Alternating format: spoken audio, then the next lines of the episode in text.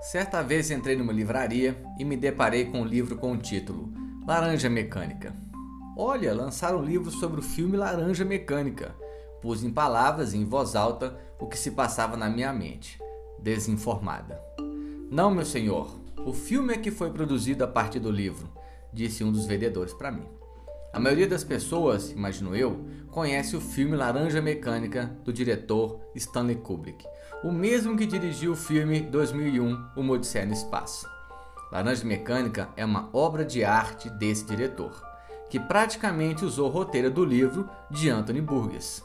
O livro conta a história de Alex Large, um adolescente baderneiro, líder de uma gangue, que por mera diversão e sem qualquer outra razão praticava atos de violência, como brigas entre gangues, roubos, estupros, espancamentos e uso de drogas alucinógenas. Todos os integrantes da gangue são violentos e Alex, como um bom líder, autoritário, manipulava o seu time. Inclusive, os agredia sem qualquer razão, ao seu bel prazer.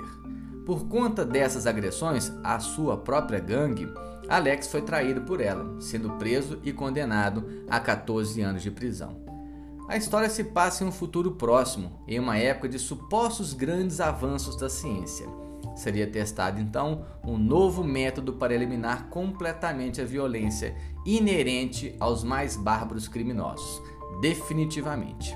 Mas não daqueles criminosos eventuais, menores batedores de carteiras, mas daqueles naturalmente violentos, maldosos, frios, calculistas e incorrigíveis, nas palavras da lei o que nós conhecemos pela mídia como psicopatas. Não é o caso de Alex Larch, pois ainda era um adolescente e teria um outro diagnóstico da psiquiatria.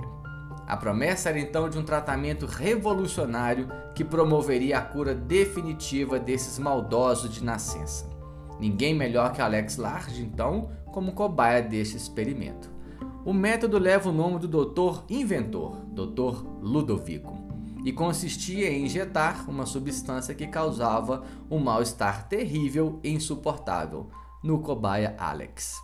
A substância era injetada simultaneamente enquanto Alex assistia a cenas de violência, inclusive aquelas cenas que ele mesmo tinha praticado.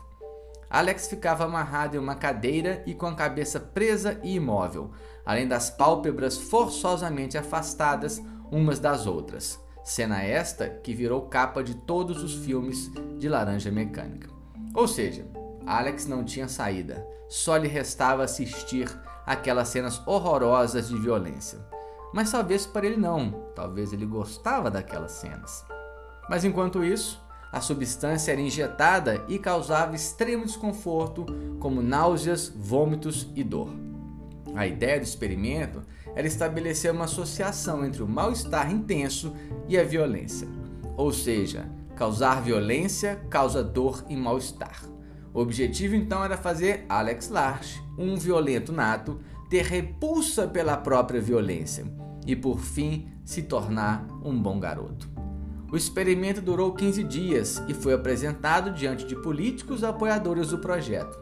Em uma dessas apresentações, Alex foi humilhado, espancado e desonrado diante dos espectadores, o mesmo que ele fazia com as suas vítimas. Mas comportou-se como um pet, um bichinho dócil e domesticado. E aí, na opinião de vocês, ouvintes, Alex Large curou-se? Esse tipo de terapia funcionaria? Esses questionamentos são colocados no livro, pois o método aboliria o livre-arbítrio do indivíduo. Alguns defendiam que ele não seria corrigido, mas sim controlado por um grande outro e as suas atitudes, nem suas atitudes. Às vezes fico pensando se não estamos sendo controlados por essas tecnologias que estão na palma das nossas mãos e também no seu ouvido, como agora. Mas é apenas um devaneio. Essas críticas, então, dos políticos, de alguns políticos, tomou força quando Alex Lash tentou se matar fazendo com que o experimento fosse encerrado, o que deu a liberdade para Alex retornar aos seus atos de maldade gratuita. O livro tem um fim distinto do filme, são quase que opostos. No livro, Alex Lage de fato se torna um bom moço, um ex-arroaceiro, casou-se e teve um filho. ele próprio percebe que precisa amadurecer.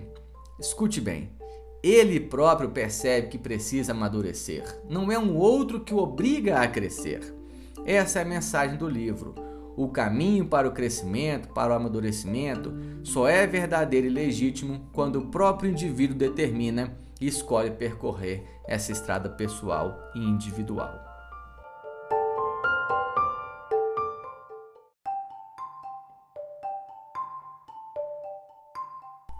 O filme coloca Alex como um delinquente incorrigível.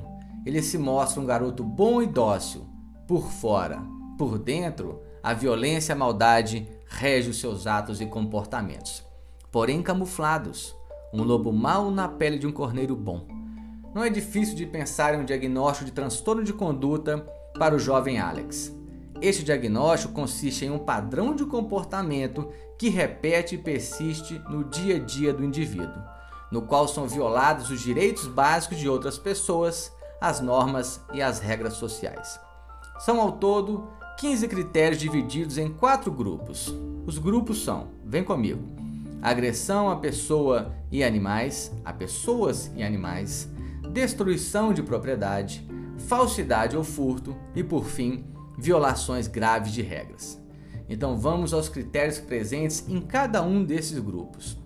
No grupo de agressão às pessoas e animais, o indivíduo frequentemente ameaça ou ameaçou e intimida outras pessoas.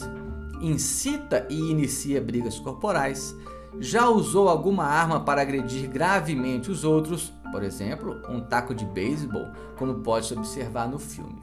Já praticou atos físicos cruéis contra pessoas e animais, o que também é muito bem registrado na história pratica roubos e força pessoas a atividade sexual obrigatórias e forçosas, no caso, um estupro, que também é documentado no filme.